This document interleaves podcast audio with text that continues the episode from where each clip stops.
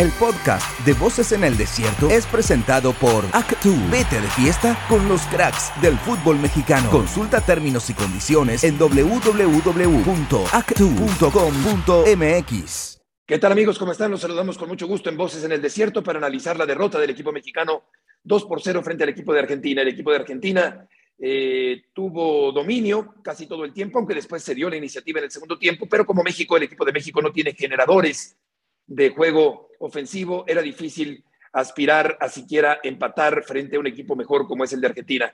Héctor Huerta, gusto en saludarte en este sábado. Hola Beto, ¿qué tal? ¿Cómo estás? Eh, después de esta derrota, uno recurre a esta frase muy conocida en México de que tan poquito el amor y desperdiciarlo en celos, ¿no? Eh, tenemos muy pocos goleadores en México y en activo tenemos al Chicharito, mucho mejor que los tres que llevó Martino, a Santiago Jiménez, mucho mejor que los tres que llevó Martino. Y bueno, pues Martino decidió llevar a un, a un este, al 85%, otro al, al 80%, eh, otro, aunque está al 100% físicamente, Henry Martín no da la talla en selección nacional todavía, no, no da ese detonante, ese disparo para convertirse en un centro delantero confiable en selección nacional. Funes Mori viene de una lesión añeja, que no está en condiciones, ni siquiera lo tomaron en cuenta hoy de relevo. Y Raúl Jiménez, pues se vio claramente que no está en forma, puede tener una alta médica, pero no tiene una alta futbolística, entonces no tiene ritmo de competencia y por lo tanto eh, mostró hoy lo, lo, que tiene, pues este es el nivel que tiene hoy Raúl Jiménez, no estaba para competir en una Copa del Mundo y quedó demostrado y México está al borde de la eliminación, Beto.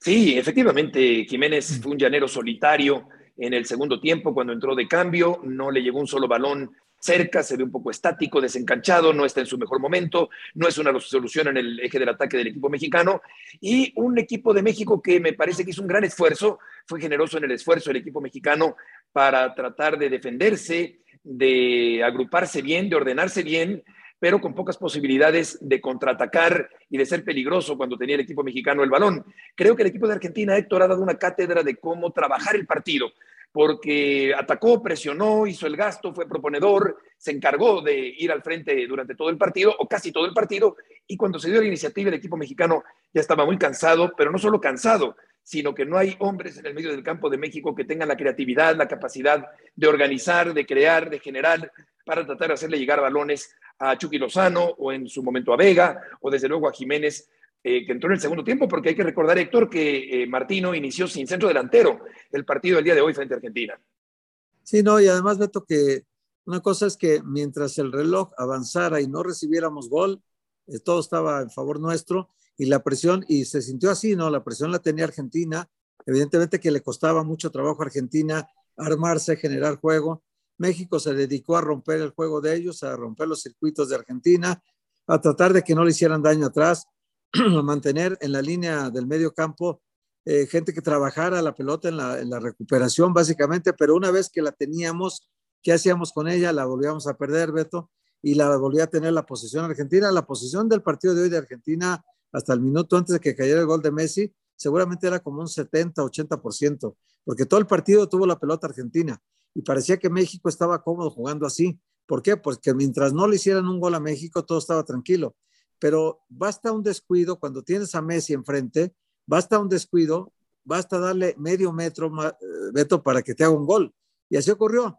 Entre Eric, Eric Gutiérrez y, Héctor Herrera, que estaban marcando la zona de Messi, le dieron ese medio metro que necesitaba y fue suficiente para que colocara la pelota muy lejos de, de Memo Ochoa.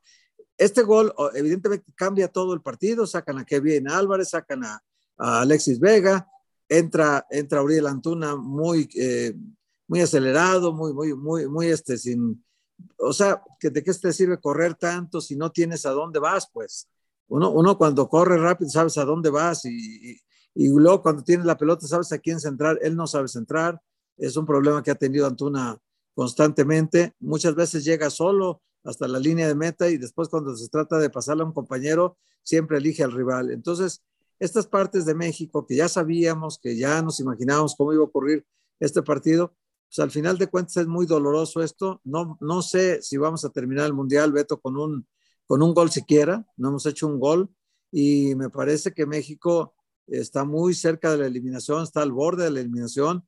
Hoy está la tabla de posiciones, Polonia cuatro puntos, Argentina Argentina tres, Arabia Saudita tres, y luego México con uno, Beto, uno en el fondo de la tabla del grupo y ya con muy pocas posibilidades, porque si viste el partido de Argentina contra, contra Arabia Saudita, realmente, el de Polonia, perdón, el de hoy de Polonia, realmente Polonia eh, tuvo mucha suerte porque Arabia generó muchas oportunidades de gol, falló un penalti y luego un descuido defensivo les cuesta el segundo gol, pero estaban trabajando muy bien el partido, estaban haciéndolo de verdad muy bien y bueno, pues Polonia ya lleva dos partidos que no recibe gol, Beto 0-0, 2-0 hoy.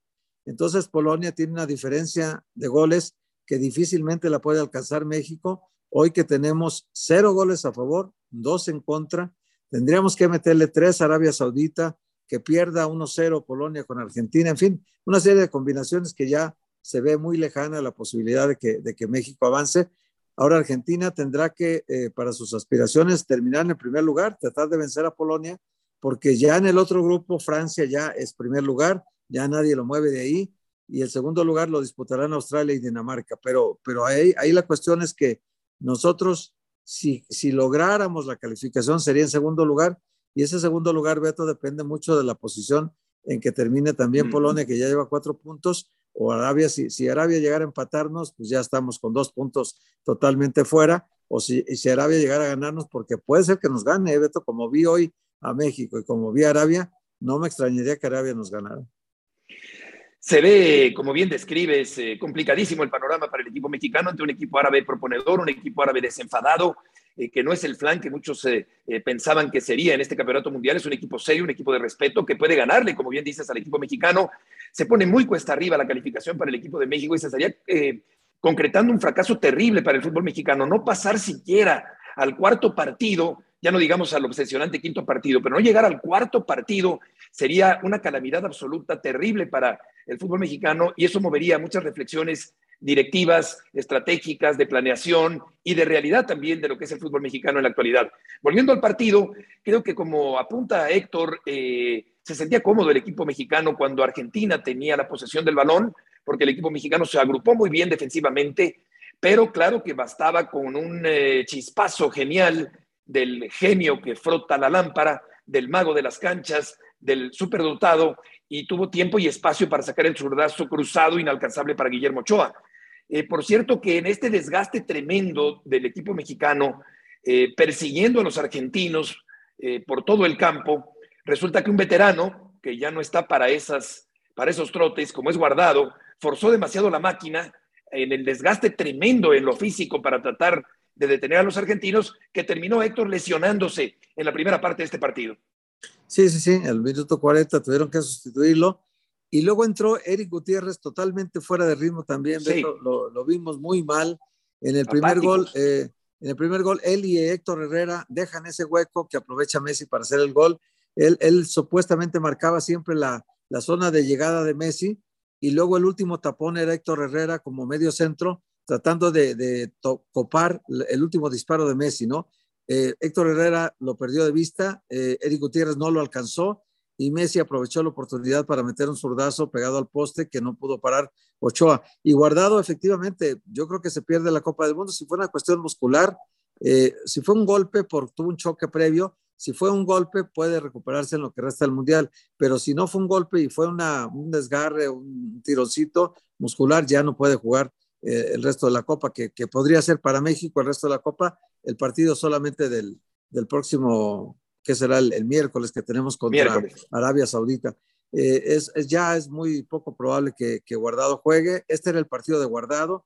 Creo que al principio, Beto, logramos el, cometido de mantener el cero el primer tiempo. De neutralizar. Eh, realmente con pocas dificultades porque no tuvo llegada Argentina clara. No, no, no recuerdo alguna jugada donde dijeras Ochoa salvó a México, no, el primer tiempo no, pero era de esperarse, era el juego del gato y el ratón, Beto. En cualquier momento el ratón corría y corría, pero en un momento el gato lo va, lo va a atrapar. Y eso ocurrió con Messi, que en cualquier momento sabíamos que Messi eh, tiene la genialidad, eh, tiene el talento, tiene, tiene ese desequilibrio y ese marcar una diferencia importante entre un crack del fútbol y un jugador normal, ¿no? Messi es un crack del fútbol, es, es tal vez para mucha gente el mejor de todos los tiempos y evidentemente que aunque hoy ya sea un jugador más veterano, De todas maneras, le queda genio en la lámpara, Beto. Le queda, le queda todavía mucha luminosidad a esa lámpara que, que, frota Messi y que salen cada cosa maravillosa de sus botines. Entonces, yo creo que ya sabíamos esto que podía pasar. Eh, no podía cometerse ningún descuido. Tenía que ser un partido de cero errores, Beto, perfecto, y no lo fue, no lo fue.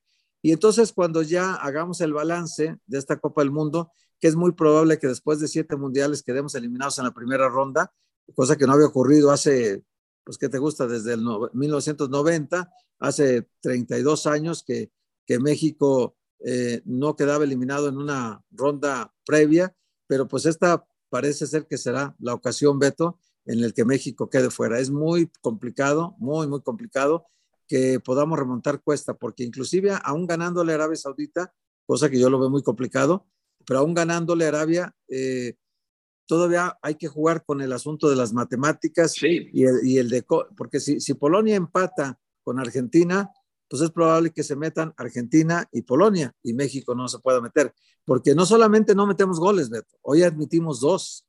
Si pierdes el partido 1-0, cabe la posibilidad todavía de que este juego matemático nos permita avanzar, pero al recibir dos goles, Argentina le cayó de la gloria, ¿no? El segundo gol, que también, si te recuerdas bien, un tiro de esquina que cobran en corto, se lo entregan a Enzo Fernández y Enzo Fernández le hace la faena completa a Eric Gutiérrez. Marca muy mal en el área y le deja disparar y evidentemente coloca un disparo al ángulo muy bueno, muy poderoso, que se le cuela a, Guillermo Ochoa.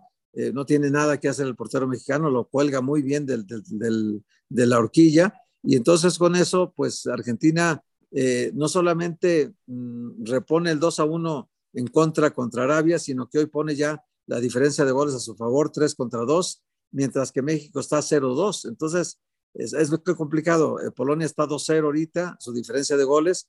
Entonces, sí, sí es, es otro torón que tenemos, no solamente los puntos vetos, sino también los goles.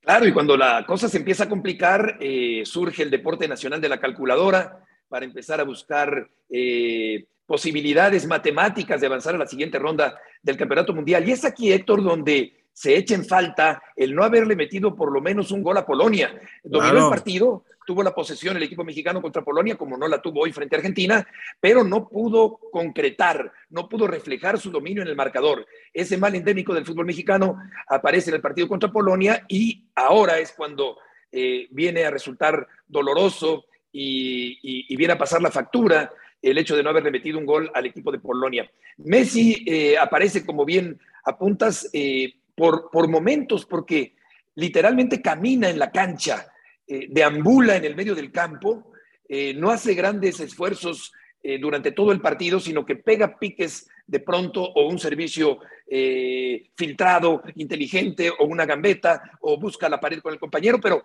casi deambula en el terreno de juego Messi, pero aparece para vacunar al equipo mexicano. Vamos a ir a una pausa y continuamos en Voces en el Desierto en este sábado. Los misterios de Qatar serán resueltos. Esto es Voces en el Desierto.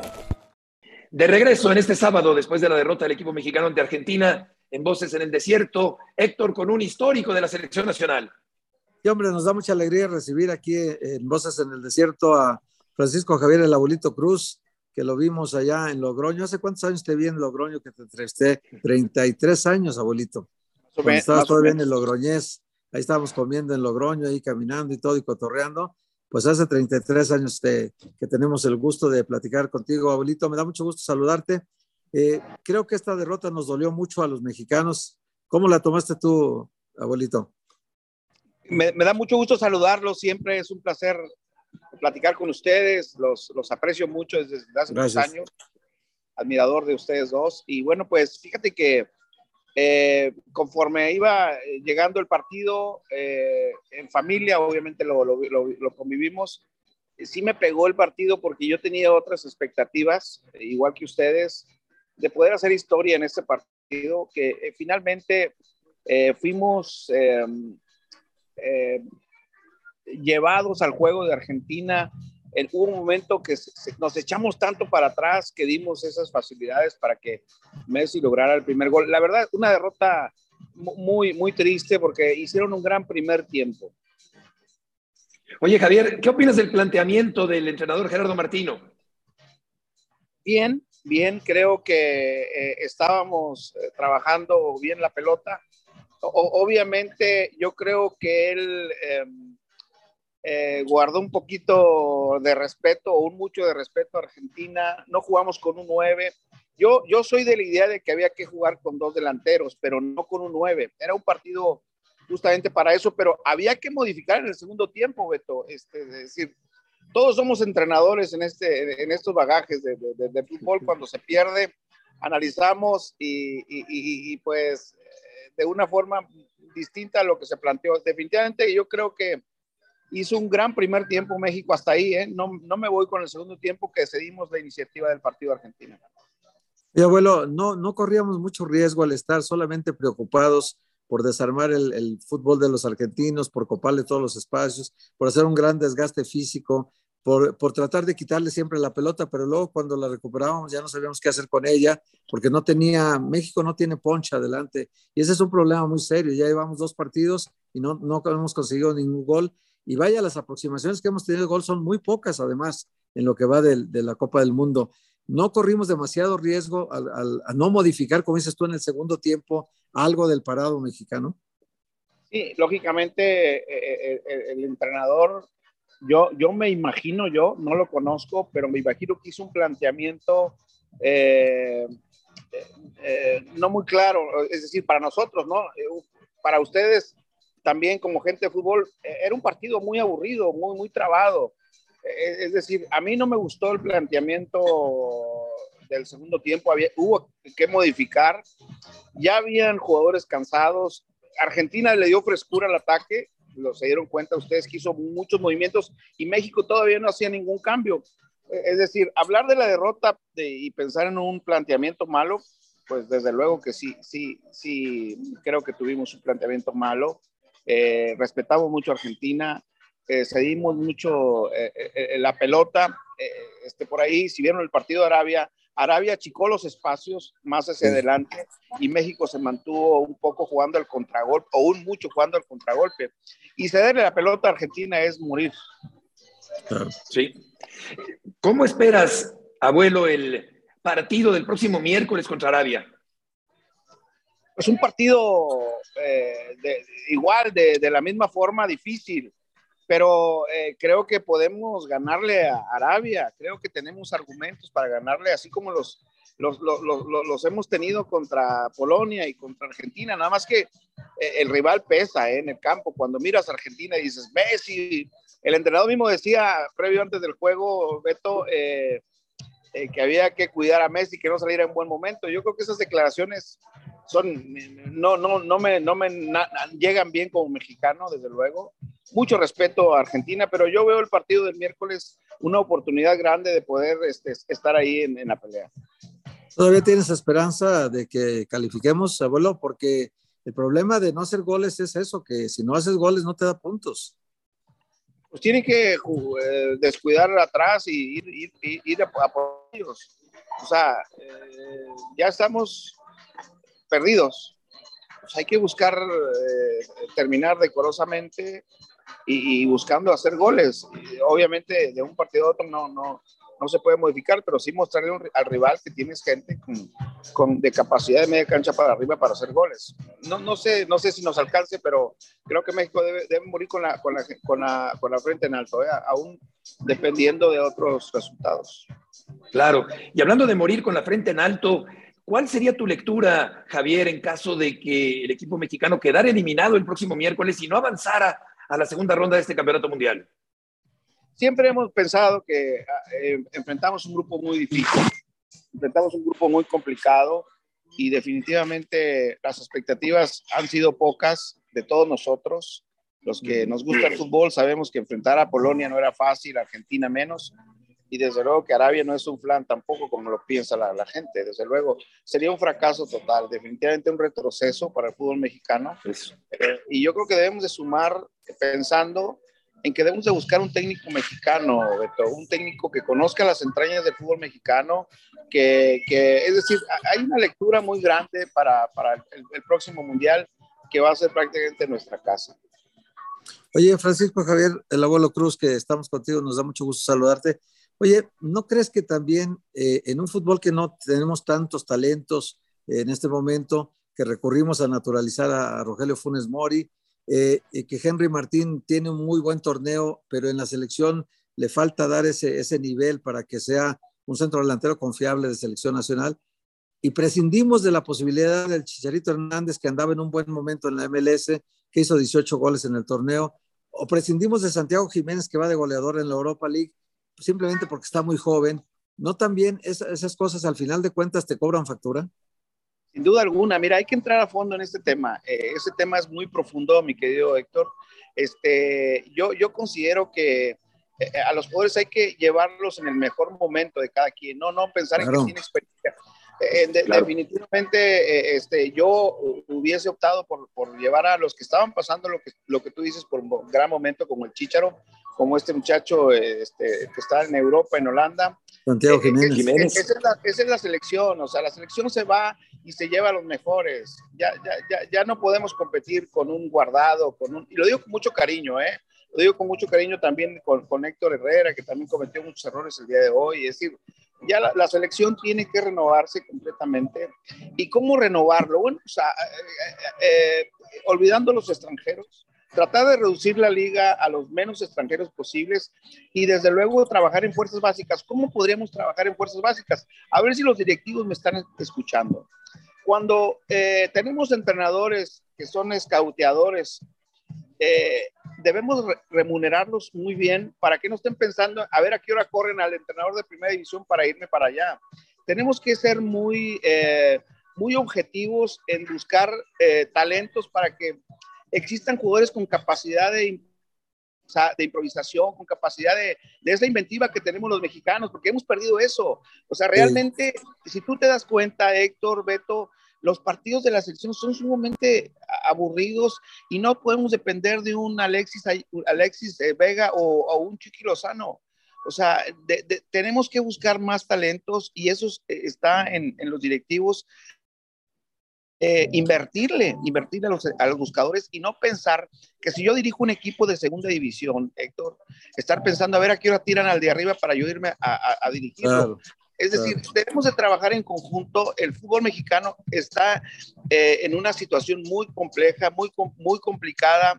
No hay talento, hay escasez de talento y hay que trabajarlo. Y, ustedes como periodistas, directivos y entrenadores tenemos que hacer eso. O sea, tenemos que empezar de cero, decir, borrón y cuenta nueva. Viene un mundial en nuestra casa junto con Estados Unidos y, Estados Unidos y Canadá, pero sí ser muy objetivos en abandonar a los extranjeros, aunque la liga baje de nivel, lo que tú quieras o mandes, ocupamos nada más cuatro extranjeros que vengan y, y, y, les demos oportunidad a los mexicanos para no estar pensando en un Funes Mori, y lo digo con cariño, no, no, no es que no esté de acuerdo con él, pero para estos partidos se requiere pasión, se requiere eh, eh, vivir la camiseta, sudar la camiseta, cantar el himno con pasión, con amor, etcétera. No, es un tema bien complejo, Héctor. Lo dices perfectamente. Qué buenas eh, puntualizaciones haces, Javier, con respecto a la actualidad del fútbol mexicano, a la búsqueda de talento, sobre todo en el medio del campo, me parece a mí, donde no hay esta creatividad que se necesita para filtrar balones a los que están por delante de ellos. Con respecto a Guardado, efectivamente los años no pasan en balde y la veteranía me parece que le pasó factura el día de hoy. Abuelo, qué gusto nos da saludarte siempre. Muchísimas gracias por participar en Voces en el Desierto. Es un placer, como siempre, admirado por ustedes y, definitivamente debemos de poner el dedo en la, en, la, llaga. Este mundial nos va a servir para reflexionar. Tenemos un mundial en puerta que, es, eh, vamos a ser locales una vez más. ¿Y por qué no buscar talentos? Nos quedan cuatro años para hacerlo y ya es el momento de trabajar y estar pensando en el 2026, mi querido Beto. Te mando un abrazo. Efectivamente, igualmente. Los, aprecio mucho a los dos. Arriba el Atlas y arriba el Atlante. Eso, eso. Bien, abuelito. Gracias, Javier. Qué gusto. Un abrazo muy fuerte para ti, abuelo. Muchas gracias por estar con nosotros en Voces en el Desierto. Te lo valoramos mucho. Bendiciones. El podcast de Voces en el Desierto fue presentado por Actu. Vete de fiesta con los cracks del fútbol mexicano. Consulta términos y condiciones en www.actu.com.mx.